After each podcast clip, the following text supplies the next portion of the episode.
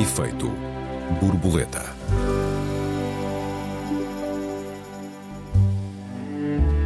Devem todos os cidadãos ter acesso a um rendimento básico incondicional, trabalhem ou não? Como seria uma sociedade assim? Seria justa? Bem-vindos a mais um Efeito Borboleta. Eu sou Joel Neto. Bem-vindos, eu sou a Raquel Varela. Olá, Raquel. Boa Olá, tarde. Joel. Seria de esperar que uma mulher de esquerda defendesse a ideia de um rendimento básico incondicional ou eu próprio já estou, de alguma maneira, a incorrer em um afunilamento daquilo que é a esquerda? Olha, o Bill Gates defende o rendimento básico incondicional. Alguma Hum. Mas coisa, ele tem um a de sua nós está enganado. esquerdista, né? ou eu O ou o Bill de- Gates, um de nós não está, um Hum. de nós não está na trilha onde costuma andar.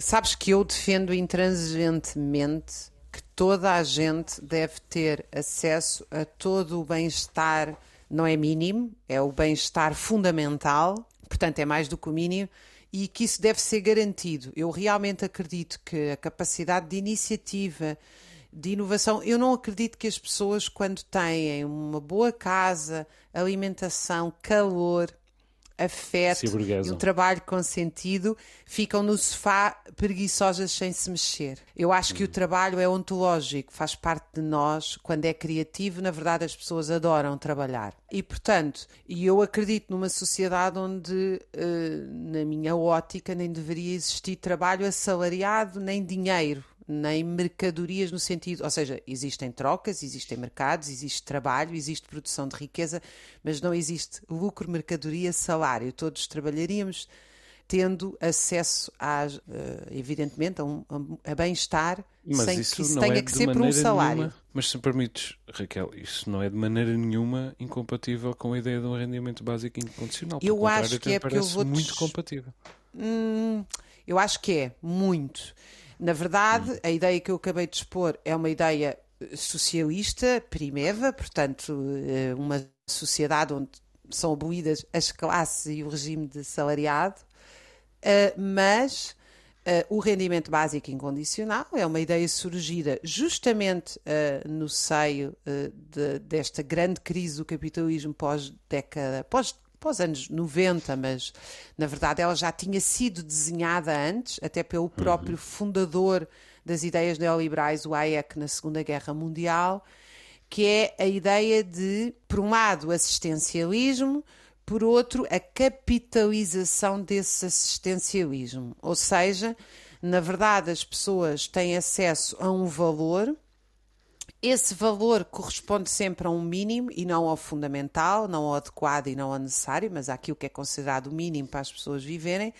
E esse valor é entregue eh, na, numa forma monetária, em que as pessoas, a, a partir de um, de um, portanto, de um, de um volume, calculado às vezes em 400, 600 euros, consoante os países, elas iam adquirir os bens necessários para viver. Ou seja, eu penso que, na verdade, aquilo que parece um regime muito igualitário de acesso à sobrevivência em tempos de eh, grande intensificação do trabalho, de inteligência artificial, eh, de anunciados grandes despedimentos. Eu digo anunciados porque acho que as coisas não são como são anunciadas.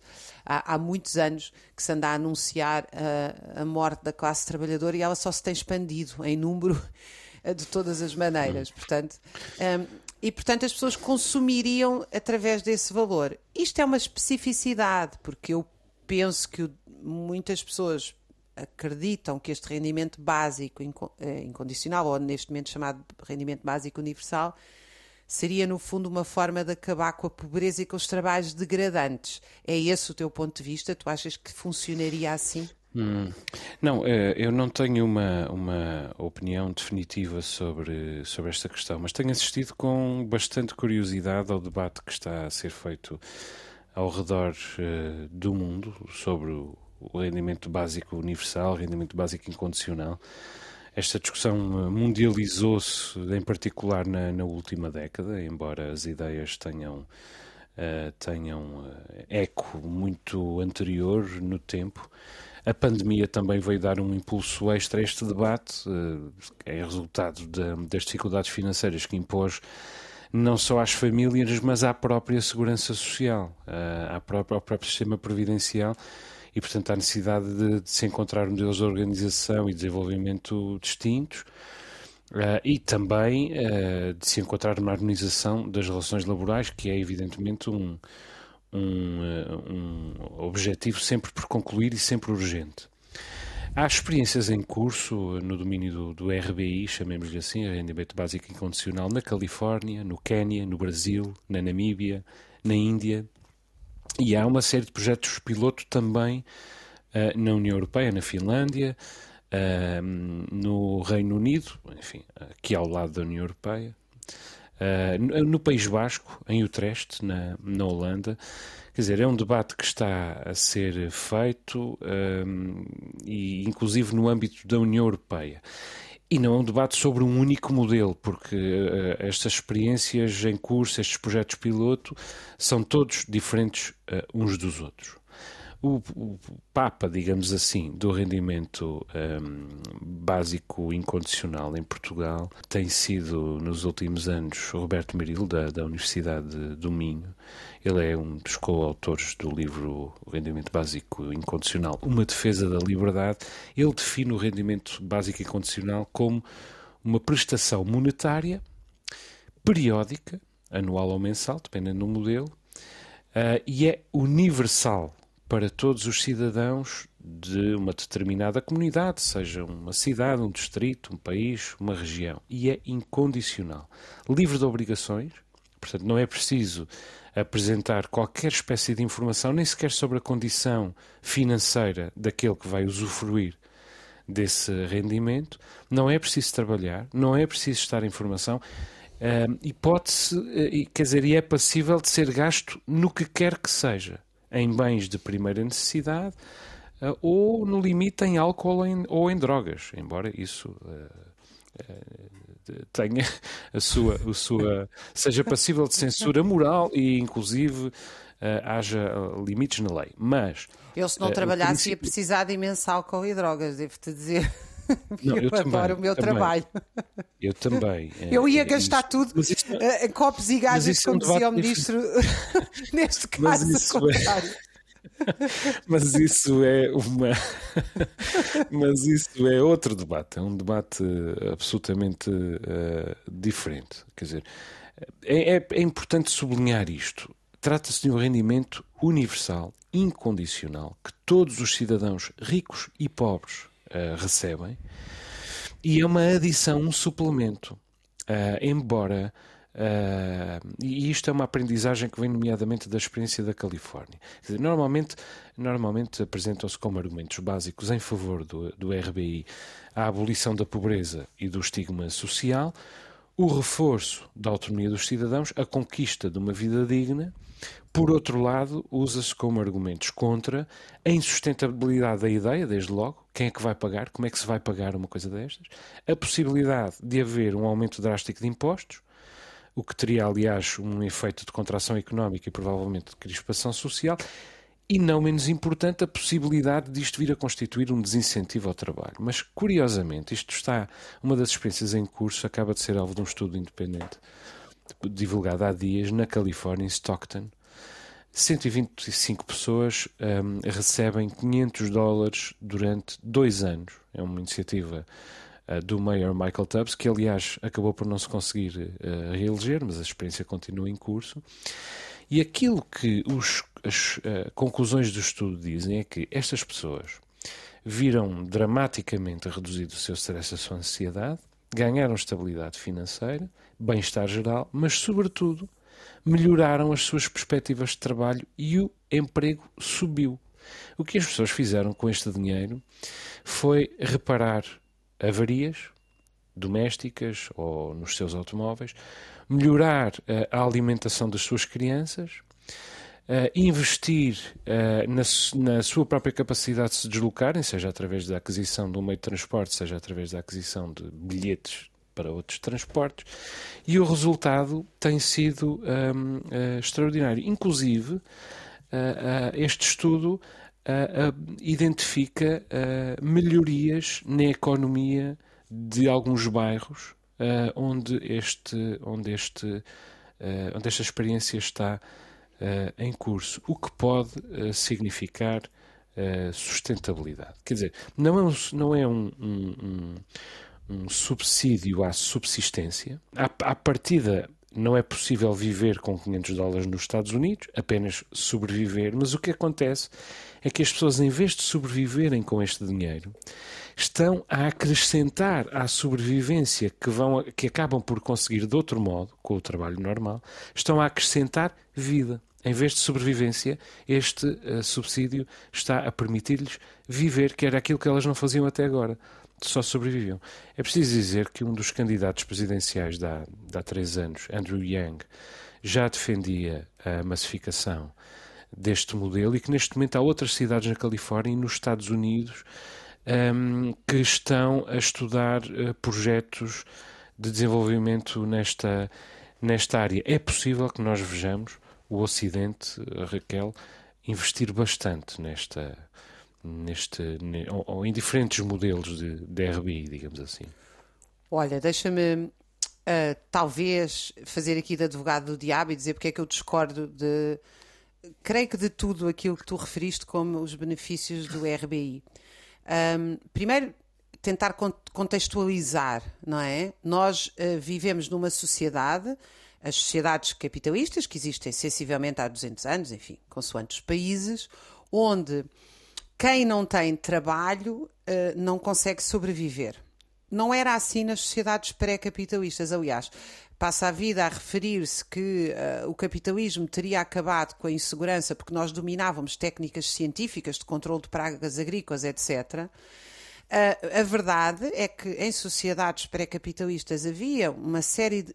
havia, evidentemente, muito menos produtividade e muito mais dependência dos humores da natureza e também de eh, muitas vezes, enfim, de, de, eh, de, pequenos grupos sociais que dominavam a propriedade da terra, mas ao mesmo tempo as sociedades camponesas tinham mecanismos de autoproteção e de cooperação que visavam uma espécie de segurança social uh, uh, pré-moderna.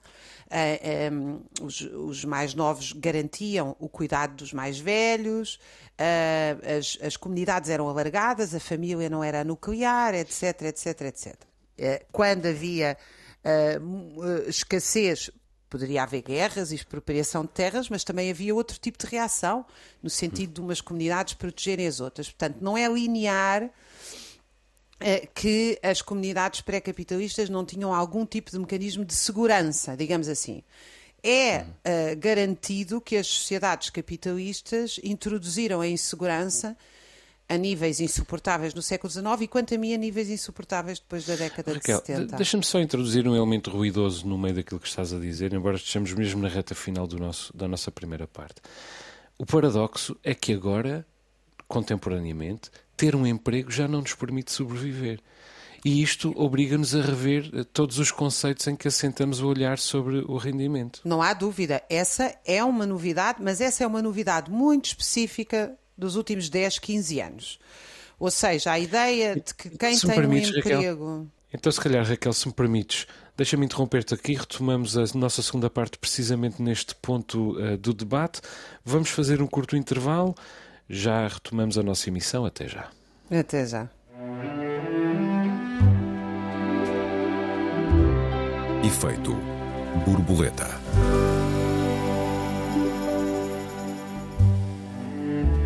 Efeito borboleta, segunda parte. Esta semana discutimos a ideia de um rendimento básico incondicional. Raquel, há pouco uh, falavas sobre o facto dos últimos 10, 15 anos terem mostrado que o capitalismo não nos oferece segurança nem sequer à sobrevivência. Sim, os últimos 10, 15 anos, mas também todo o período antes da Segunda Guerra Mundial. O problema é que a nossa memória é curta, daí que aprender história seja tão importante. Foram precisos 80 milhões de mortos. Foram precisos? Não, isso não era preciso para nada, é a maior tragédia da história da humanidade. Mas foi só depois da Segunda Guerra Mundial, em que de facto os trabalhadores estavam armados, constituíam exércitos e, em alguns casos, bastantes países da Europa revolucionários para haver esta espécie de pacto social do pós-guerra em que havia segurança no emprego. Mas isso é o padrão anormal, porque o capitalismo vive da insegurança no emprego, porque é isso que regula o preço do salário. Ora, o que é que uhum. acontece? Eu não posso afirmar isto taxativamente, mas esta explosão de ansiedade e pessoas com ataques de pânico e jovens com ataques de pânico, etc., eu acho que eh, deveria ser interessante, volto a dizer, nunca li nada sobre isto, mas analisar a relação entre a insegurança no emprego e esta explosão destas patologias de ansiedade, porque toda a vida nós lutamos, toda a história nós lutamos pela segurança. Evidentemente, dentro dos limites possíveis, porque nós não controlamos tudo, desde logo não controlamos a morte. Mas nós fomos aumentando a nossa margem de segurança, garantindo justamente que havia um excedente produtivo agrícola para anos de más colheitas, uh, garantindo a criação de um sistema uh, universal de segurança social etc, etc. E o que nós estamos a viver, na esmagadora maioria dos países, em países como a China, etc., há um fenómeno parcialmente diferente, mas quanto a mim muito contingente, não estruturado, porque é um país capitalista, mas o que nós estamos a viver é uma expansão cada vez maior da insegurança. E evidentemente que isto, eu acho que a questão do rendimento básico uh, uh, vem nesta linha, mas também vem numa linha de gestão dos próprios regimes políticos. Por isso é que eu comecei por dizer que Bill Gates era a favor e que Hayek, um teórico do neoliberalismo, também era a favor. Porquê? Porque o Banco Mundial, que não é uma instituição de beneficência, muito pelo contrário, há, muito que tem estudos a mostrar que a partir de X dígitos de inflação e de desemprego, o número de revoltas e de revoluções são potenciadas e os conflitos sociais que abanam uh, uh, os regimes políticos de acumulação são postos em causa. E, portanto, eu acho que há aqui uma vontade política do rendimento básico uh, universal ou incondicional, digamos assim, de estancar os conflitos sociais, mas para mim a questão nem é essa, ou seja, digamos assim, uma espécie de panaceia, uns paninhos hum. quentes numa sociedade muito desigual, e já agora eu, eu gostava de, de voltar a trazer aqui um dado. Em Portugal, se nós olharmos para o rendimento de propriedades, de ações, etc., há 10% da população que detém 60% dessa riqueza. Certo. certo. Ou seja, e, e a nível mundial é pior ainda a desigualdade. É, depende, há países, Portugal é dos não, piores não, na Europa, mas sim. Eu digo, nível... Eh, sim, considerando a globalidade do mundo. Exatamente, exatamente. Portanto, nós estamos de facto a enfrentar uma, uma situação eh, terrível do ponto de vista da degradação das condições de vida da, da, maioria das pessoas e o rendimento básico vem aqui. Porquê é que eu discordo de grande parte das tuas das tuas ideias, ou seja, de, eu ainda tenho mais ideias, algumas.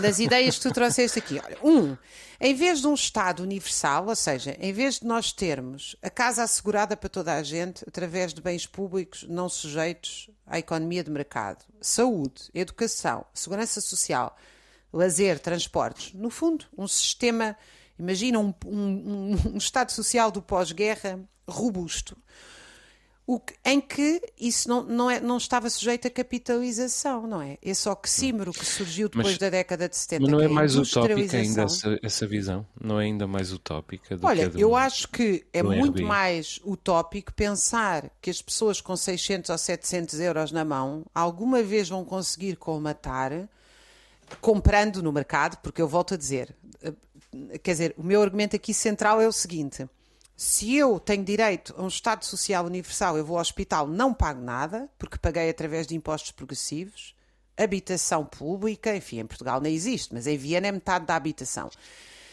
Um, isso não passa pelo círculo de acumulação. Se eu passo a meter o dinheiro na mão das pessoas e digo, vai lá comprar a renda subsidiada, vai lá comprar o, o teu serviço de saúde, vai lá comprar, isso entra num circuito de acumulação. Na verdade, o que eu estou a fazer é uma espécie de transferência. Portanto, eu não estou a aumentar a igualdade, eu estou, uhum. é, a, digamos assim, a dar gás à economia de mercado. Uhum. Bom, eh, eh, tu levantas aqui uma série de, de questões, eu gostava de responder à da segurança para já, e que tem que ver com aquilo que está a acontecer no, no Quénia. Uh, no Quénia está há 7 ou 8 anos em curso uma, uma experiência em várias aldeias, uma experiência dirigida por uma, por uma ONG americana chamada Give Directly. E esta ONG um, tem distribuído valores de 50 dólares. É preciso dizer que, que um, no Quênia o 50 dólares tem um, significado completamente diferente daquele que teria nos Estados Unidos ou, ou evidentemente, uh, na Europa. Permite uh, a uma família viver com um mínimo de dignidade. Estamos sempre aqui a falar de um mínimo de dignidade. Mas esta, este contrato, digamos assim, é um contrato por 12 anos. E esta questão dos 12 anos tem uh, interesse porque permitiu a uma entidade independente fazer recentemente outro estudo a propósito daquilo que se passa no Quênia com grupos de controlo diferentes. Uh, ou seja, no Quênia a regra é as pessoas, nestas aldeias, as pessoas estão a receber 50 dólares durante 12 meses, 50, uh, perdão, durante 12 anos, 50 dólares por mês, e o pressuposto é mais uma vez o mesmo. Não têm de provar no que é que estão a gastar o dinheiro, podem gastar naquilo que quiserem, uh, não têm de provar a sua condição de vida, podem ter que condição de vida tiverem, têm direito a estes 50, uh, a estes 50 dólares. Foi feito um estudo em torno das pessoas que recebem dinheiro nestas condições, com grupos de controle em que num deles as pessoas não recebiam dinheiro de todo, noutro as pessoas já tinham condições financeiras para poder dispensar esses 50 dólares. Noutro grupo, eh, as pessoas eh, recebiam os mesmos 50 dólares, mas durante dois anos apenas, e num último grupo de controle, as pessoas recebiam o correspondente a 50 dólares por mês durante 12 anos, mas recebiam tudo isso tudo de uma vez. E as conclusões foram que uh, as pessoas que receberam tudo de uma vez, os 12 anos de prestação, abriram negócios, chegaram a ajudar outras pessoas, mas em geral também viveram um certo, uma certa situação de stress. Os que receberam apenas durante dois anos e sabendo que iam receber só durante dois anos, viveram todos esses dois anos num infinito stress, precisamente em resultado da insegurança. Este dinheiro vai se acabar, o que é que vai acontecer a seguir? E este dinheiro acabou por resolver muito pouco. Mas aqueles que estão a receber o dinheiro desde o princípio, há oito anos, praticamente, já mudaram por completo uh, as suas vidas, melhor até do que aqueles que receberam tudo de uma vez. Reforçaram a alimentação uh, das crianças e das suas próprias, com, com reforço do, do, do consumo proteico, meteram os filhos na escola, prolongaram a escolaridade dos filhos, abriram pequenos negócios ou desenvolveram determinadas atividades ou, ou obtiveram formação que lhes, que lhes permitiu a desenvolver determinadas atividades e também eles, tal como os primeiros, um, abriram, uh, não apenas uh, uh, ganharam, criaram os seus empregos, em muitos casos, mas criaram empregos para terceiros e ajudaram, e criaram eles próprios pequenos programas de assistência a terceiros. Eu, francamente, Raquel, acho isto uh, inspirador. Uh, não quero pensar em pequeno, provavelmente a diferença entre nós aqui é que eu estou a ser menos ambicioso do que, do que tu. Um, mas também estás mas a pegar mesmo... num, num, epifenómeno muito específico, não é? Quer não, dizer... não, mas eu estive a ler as, as conclusões uh, do que se passa nos Nós Estados Unidos. Nós podemos extrapolar as conclusões de um sítios. país com essas características para sociedades, não. enfim, complexas, urbanas, de milhões não, de pessoas. Eu falei há pouco da experiência nos Estados Unidos. O que está a acontecer em Stockton, na Califórnia, também é bastante inspirador. Sim, mas e, eu aliás, também vi outras é- experiências é... na Escandinávia que foram abandonadas porque correram muito mal, nomeadamente uma na Finlândia. Se uhum. não me falha a memória. Mas quer dizer, eu não, eu não posso dizer que correrá mal ou não. Até porque, uhum. deixa-me dizer-te que eu tenho outro argumento que é de fundo. Eu acho que nós devemos trabalhar. Eu acho que o uhum. trabalho não é só um direito, é um dever. Eu não acho. Isso já é uma coisa completamente diferente. Mas Isso é muito é, importante. Aí, aí talvez nos divida e eu sou um obsessivo do trabalho.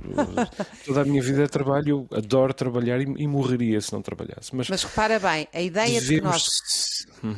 contribuímos para a sociedade através do trabalho, e eu volto a dizer, eu acho que o trabalho deve ser tendencialmente autónomo, criativo, nós devemos abolir os trabalhos penosos, toda a gente ser feliz no trabalho. Eu acho que é preciso falar de felicidade e prazer no trabalho rapidamente, deixar de ver o trabalho como tortura, isso significa repensar toda a forma como produzimos, mas a partir do momento em que nós temos esta, este padrão de exigência, este padrão, digamos assim, esta, esta reflexão de, de intercâmbio social eu tenho, nós devemos deixar de lado as crianças, os idosos e os doentes, mas todas as outras pessoas devem trabalhar.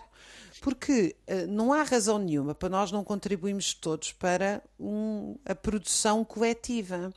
Ora, esse é um ponto para mim, digamos, é um ponto absolutamente. E devo-te dizer que em todas as sociedades era assim.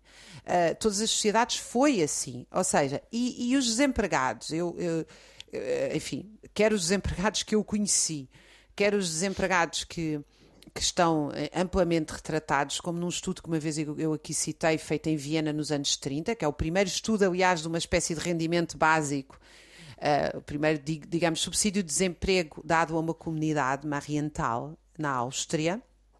Uh, este uh, estudo demonstrou que as pessoas, quando deixavam de trabalhar, e esse é o meu segundo argumento, elas pensavam que ao deixar de trabalhar iam imenso à biblioteca, até aumentaram os espaços na biblioteca, e o que aconteceu foi que diminuiu. Uh, Ficaram a ver a Júlia Pinheiro. É, não, as, as pessoas não sentem reconhecimento claro. interpares porque Percebo o trabalho é aquilo que nos define, o trabalho é aquilo uhum. que nos organiza, o trabalho é aquilo que, nos, que nós vemos crescer, que, nós, que sai das nossas mãos, da nossa cabeça, das nossas mãos e da nossa cabeça e que nos relaciona socialmente. E isso não é errado que assim seja. Quer dizer, é errado que se estejam a produzir armas.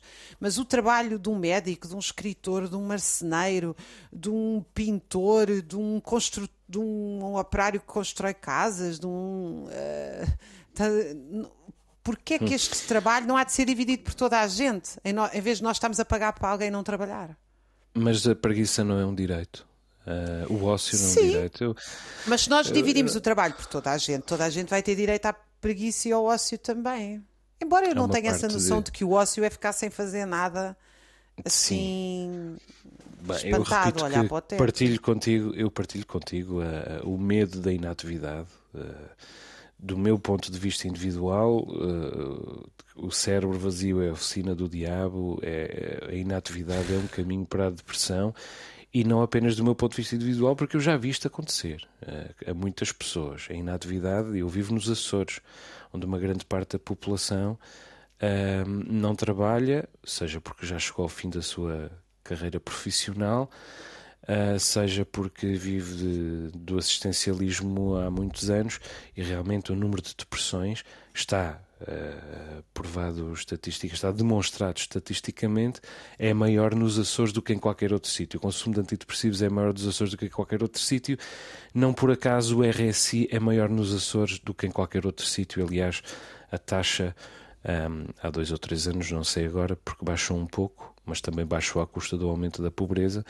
A taxa é a taxa do usufruto do RSI nos Açores é duas ou três uh, vezes a taxa nacional. Portanto, não se pode dissociar uma coisa da outra. Agora, o direito à preguiça, o direito ao ócio, uh, como definiram o Paulo Lafargue, o Bertrand Russell, etc, etc, sou sensível a ele e sou sensível ainda a uma outra coisa, que tu talvez chames nihilismo, mas sou sensível ao direito individual de não jogar o jogo, de não, de não, de não contribuir para a sociedade. Porquê é que esse direito não há de existir? Quer dizer, as pessoas não pediram para vir ao mundo. Se elas não querem entrar neste comboio, não querem jogar este jogo, uh, eu francamente já fiz um, um julgamento moral disso no passado, mas, uh, mas hoje, uh, francamente, já não faço. Se tu me permites, eu também gostava de dizer o seguinte. rendimento básico incondicional não tem nada a ver com rendimento social de inserção. São coisas completamente diferentes. O, o rendimento básico incondicional é para todos, é universal. O rendimento social de inserção é para aqueles que provem estar numa situação de pobreza e exclusão social. Depois, o RBI é, é, deve permitir uma vida com dignidade. O RSI não permite fazê-lo. Em Portugal há muitas pessoas a receber 80 ou 90 euros de RSI. O RSI uh, uh, muitas vezes é um apoio a um agregado familiar, o RBI é um direito individual. Eh, e, sobretudo, eh, o RBI é incondicional, que, como, como eu eh, disse há pouco, ou seja, a pessoa o, o, aquele que usufrui dele não tem de demonstrar situação de, de pobreza uh, ou de carência. Agora, que a história dos Açores uh, nos mostra uh, os perigos que, em relação aos quais é preciso alguma vigilância, isto, isso mostra. nós aqui nos Açores usufruímos maciçamente do, do RSI desde o tempo em que ele ainda se chamava RMG, ou seja, Rendimento uhum, Mínimo rendimento Garantido. Mínimo. Né? E, e, foi sempre um mecanismo de exclusão. Nunca foi um, um rendimento social de inserção, nunca foi um, um, um, um mecanismo de inclusão, porque o que ele fez foi comprar os votos das pessoas e mantê-las na pobreza, porque esse eleitorado é mais fácil de, de, controlar se for mantido na pobreza, tem muito menos ferramentas para se autonomizar. E, entretanto, o que acontece é que os próprios pobres, ou ligeiramente menos pobres do que esses que estão a viver de 80 ou 90 euros por mês, e nós estamos a falar de valores do, do, do de 2023, eh, os, eh, os um pouco menos pobres do que esses diabolizam esses pobres. Eh, ou seja, eles são os aproveitadores que não trabalham como nós.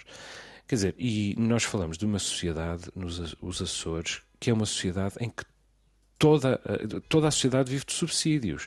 As empresas vivem de subsídios, a sociedade, as, as, instituições da sociedade civil vivem de subsídios, os clubes, até o Estado, deixa-me só dizer isto, até o Estado vive de, vive de subsídios. Quem é diabolizado são aqueles. Sim, é verdade, nós, os Açores só produzem. São um as vaquinhas com o dinheiro que vem da União Europeia. Pois claro, pois claro, exatamente. E, e, e tudo o que uma junta de freguesia faz, faz com o dinheiro que pede à União Europeia. Quer dizer, e, no entanto, são uh, este, estes ultra pobres que ganham 80, recebem 80 ou 90 euros, é que são uh, uns aproveitadores.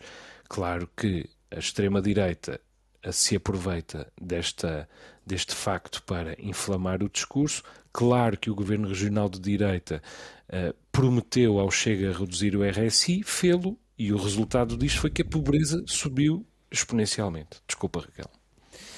Não, eu, eu, ainda agora estava a brincar com a história das vaquinhas e do dinheiro da União Europeia, que é estrutural na economia de, dos Açores, uh, e, e, penso que não estarei totalmente errada, não sei se essa conta foi feita ao cêntimo, que estes animais nos Açores eh, provavelmente recebem mais por dia em termos de subsídio do que as pessoas que recebem o rendimento mínimo. Uh, e, e... Não sei se foi feita essa conta, mas eu podia apostar que sim. Aqui há 20, 30 anos foi feita na, eh, nas contas da PAC europeia e na altura as vacas recebiam o equivalente a 2 dólares por dia, o que não recebiam as pessoas que recebiam rendimento mínimo. Portanto, é uma coisa Até que a extrema-direita nunca se lembra na vida e na morte. Exato, é. até porque elas recebem na vida e na morte. No fim, é uma imunização compensatória é. pela morte delas. Não é? E, portanto, é, é, é realmente significativo a forma como nós não tratamos bem as pessoas. Eu, eu queria só voltar ao teu, à, tua sim, afirmação ousada e corajosa de que há as pessoas que têm direito a não jogar o jogo. E nós não temos direito a não jogar o jogo delas. É porque se alguém decide não trabalhar quem ah. é que vai pagar as contas dessa pessoa? Mas é que este modelo, faltou-me dizer isto realmente, que é a questão da sustentabilidade. E há um argumento economicista em defesa do RBI que não é aquele que tu apresentaste, que também é absolutamente legítimo é que isto parece um imposto ao contrário, algo que o Estado paga ao cidadão. Mas fazendo as contas, e o que defende, é o que defendem os defensores desta ideia, o, Estado, o cidadão volta a pagar tudo e com juros, em impostos, porque a economia agita-se e a produtividade aumenta, além de haver injeção. Ah, então o meu argumento tinha razão de ser. Trata-se de capitalização do Estado Social. Sim, eu não, não contestei isso. Apenas digo, por isso é que eu digo que a tua posição é mais, um, vai mais longe do que a minha. A minha é de uma panaceia assumida, na verdade. Raquel, ainda temos 40 segundos. Eh, eu, eu tenho que utilizar estes 40 segundos para homenagear, para homenagear a minha avó Olivia, que dizia se precisares de alguma coisa, pede à pessoa mais ocupada. E então eu aqui para, para defender esta minha ideia de que toda a gente deve trabalhar com ótimas condições, evidentemente, eu acho que realmente. Eh, tu, tu, ainda agora usaste outra frase que também, se não é da tua avó, poderia ser, não é? Que a pessoa desocupada é o diabo ou qualquer coisa deste género. Oficina do diabo, não é? A oficina do diabo. Uh, eu acho que sim. Eu, eu, eu gosto de pensar de, na ideia de que nós precisamos de criar e que trabalho pode ser criação, não tem que ser esforço, não tem que ser. Esforço será sempre, mas não tem que ser duro, não tem que ser triste, não tem que ser mau. Estamos totalmente de acordo nisso, Raquel. Chegamos ao fim do nosso tempo. Deixa-me só recordar que os nossos ouvintes têm à sua disposição endereço de e-mail efeitoborboleta.rtp.pt. Perguntas, perplexidades, protestos, sugestões, são todos bem-vindos. Muito obrigado pelas muitas mensagens que os ouvintes continuam a enviar-nos. Até para a semana. Um abraço aos ouvintes. Um beijinho, Raquel. Um beijinho, Joel. Um abraço aos ouvintes.